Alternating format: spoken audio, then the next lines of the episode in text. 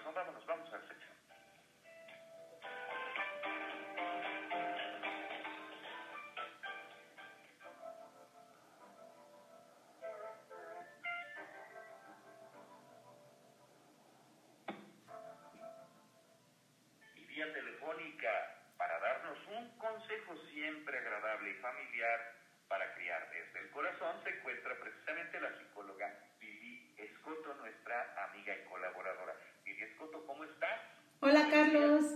buenos días. Muy bien, ¿y tú?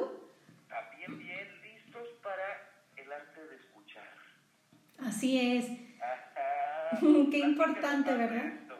Sí. Claro, claro. Claro que sí. ¿Te has dado cuenta, Carlos, lo difícil que es escuchar? No, no, oímos, oímos de repente, pero nunca escuchamos. Ajá, exacto. Hasta hay un verbo muy diferente, ¿no? Una cosa es oír y otra escuchar. Estamos nomás papando moscas, pero nunca ponemos atención a lo que nos dicen. Así es, sí, y nos pasa a todos. Dicen por ahí que por eso tenemos dos oídos y una boca, para poder escuchar el doble de lo que decimos, ¿Es correcto? ¿verdad? Entonces quiero invitarlos el día de hoy a reflexionar, pues cuántas veces interrumpimos a quienes nos hablan, ya sean hijos, amigos, el esposo, la esposa o compañeros de trabajo o algún familiar. ¿Verdad? Creo que a todos nos ha pasado. Siempre lo hacemos, siempre. Sí, es como un mal hábito, ¿no? O también que nos ponemos a dar consejos cuando no se nos están pidiendo o nos ponemos a hacer algo mientras el otro nos habla y decimos, ajá, sí, sí, sí te escucho, ¿eh? ¿Verdad? Qué horror, además, ¿no? Sí. Que me ha pasado eso y, y es más, de hecho estoy platicando de algo y cambio el tema a hablar de otra cosa que no tiene nada que ver y estoy viendo su reacción, o sea, pues no están, no están, solo están oyendo, pero no están escuchando. Exacto, no escuchando. Así es. O te ha pasado, les ha pasado por ahí, papás, mamás, que le damos una indicación a nuestros hijos cuando ellos intentaban hablarnos, decirnos algo. Y lo interrumpes porque, híjole, y eso a mí me pasa, ¿no? Ya veo que llegó descalzo y entonces ya le interrumpo lo que me iba a decir por decirle, ponte algo en los pies. Y es muy, muy normal, ¿no? El, el mami, fíjate que hoy pasó en la escuela, ay, Dios mío, límpiate la boca, mira cómo la traes. O sea, Ajá, exacto, exacto. Ese tipo de cosas, híjole, que, que, que, que mal, o sea, es un muy mal hábito. nos pasa. Sí, y pues es muy importante la escucha que tenemos con la otra persona y más con nuestros hijos, pues porque eso va alentando o desanimando la conexión emocional que vamos construyendo con ellos. Es correcto. Entonces, pues el día de hoy, Carlos, para escuchar mejor, quiero darles cinco claves que nos pueden ayudar en el día a día. Ok, ¿Sí? ¿Cómo ves? excelente. Primera, Primera clave es el contacto visual. Es la regla de oro, ¿no? Ya lo hemos comentado. Pues no es respetuoso y no funciona estarles, por ejemplo, gritando algo a los hijos desde el comedor o la cocina, lo que sea, que hagan algo. Mejor levántate, deja un momento de hacer lo que estás haciendo y míralo a los ojos. Y ya sea cuando tú le hables o cuando él o ella te esté diciendo algo. ¿verdad? Porque incluso hasta nos pasa, cuando tú le estás hablando, quieres que te esté mm, poniendo atención y le dices, pero voltea a verme, mírame a los ojos, te estoy hablando. ¿verdad? Y bueno, pues cuando ellos nos hablan, pues igual, nosotros también voltearlos a ver a los ojos. Ponerles atención. Sí, para que les pongamos eh, una atención plena. Entonces, pues esa es la primera, el contacto visual. Ajá. Segunda. Sí, la segunda es escuchar sin opinar, sin minimizar, sin Ah. explicarles Ajá. o sin defender cierta cosa, situación, persona, lo que sea. Y pues para ayudarnos a hacer esto, de, de poder escuchar, concéntrate en las palabras y el tono que está usando la otra persona y en su lenguaje corporal. Esto te va a pe- permitir mm, como que capte tu atención al 100%. ¿Verdad? Y además que sabemos que el lenguaje corporal pues nos dice muchas cosas. Sí, claro. ¿sí? claro. Complementa el lenguaje verbal. Es correcto. Así es. Sí. Eh, número tres, la tercera Número clave Sí, haz preguntas.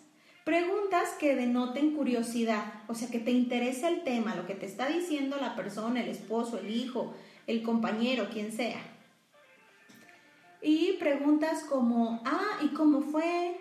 O me puedes dar un ejemplo, o ¿cómo te sientes con eso que me estás contando? O ¿y hay algo más? Sí, es, como, como cuando le dices, no, eh, es que un niño llegó y me pegó, y como eres niño, a ver, cuéntame por qué se molestó. Ajá. Exacto, ¿cómo fue? ¿Dónde estabas? Ajá, exacto. Este tipo de preguntas que son curiosas, pero que, que indica a la persona, te estoy poniendo atención, te estoy haciendo caso, me interesa lo que me dices. Ahí está, la cuarta. Sí, número cuatro, crea el ambiente para conversar. Muchas veces no se da esta conversación familiar más profunda porque ni siquiera creamos un ambiente propicio para platicar. Cuando, por ejemplo, estamos en la comida o en la cena y luego ponen la tele, ¿no? Y, y entonces pues la atención está ahí en la tele o nada más los papás, por ejemplo, están platicando del trabajo. Exacto. Sí. O a lo mejor en una discusión familiar entre papá y mamá y el niño, oye, quería platicar, oye, no. Sí, exacto. No están las condiciones, no está el ambiente. Ajá, y entonces no se da el ambiente para conversar, pues no, no le inspira a los niños o a los chicos, adolescentes, a estar platicando. O, a ti como esposo, así, pues bueno, pues la esposa nomás está ahí platicando del trabajo, o el esposo quejándose, pues no te inspira. Y pues sobre todo eso, la tele, ¿no? Es correcto. Y pues número cinco, ajá, sí, la quinta clave es pasa tiempo con tus hijos y no fuerces la conversación haciendo interrogantes. Las interrogantes ya lo hemos mencionado, que son esas respuestas como de sí o no, que, que, te, ah, que provocan que te digan sí o no. Mejor estas preguntas de curiosidad que mencionábamos. Entonces, cuando pasas tiempo con tus hijos, realmente ellos mismos pueden empezar a hablar de lo que les interesa. Se puede dar una conversación. Sí, y bueno, pues... ¿Sí? No, perdón, dime. No, no, no, que cometemos ese error. Sí, de no pasar tiempo, entonces no se presta, como decíamos hace rato, el ambiente o la oportunidad. Siempre estamos ocupados y corremos de un lado a otro y las tareas y el trabajo y la comida y este, las citas y la clase de no sé qué. Entonces no hay un, una pausa, no hay un parar para aquello que nuestro hijo o hija traía así como que en mente Mm, rondándole que te quería platicar, ¿no? Quería sacar. Y luego se perdió la oportunidad o ya mejor se lo platicó a algún amigo. Ya no, ya no te lo contó a ti. Ajá. este caso, por eso qué importante es escucharlos, siempre escucharlos. De repente nos pasa, y a mí me pasa con mi hijo, que, sí, ahorita, ahorita te atiendo el DJ, ya no me platicó y de repente retomo en la noche, bueno, para que tomemos conciencia de esto los papás y decimos, híjole, ¿por qué no, no lo escuché? Sí.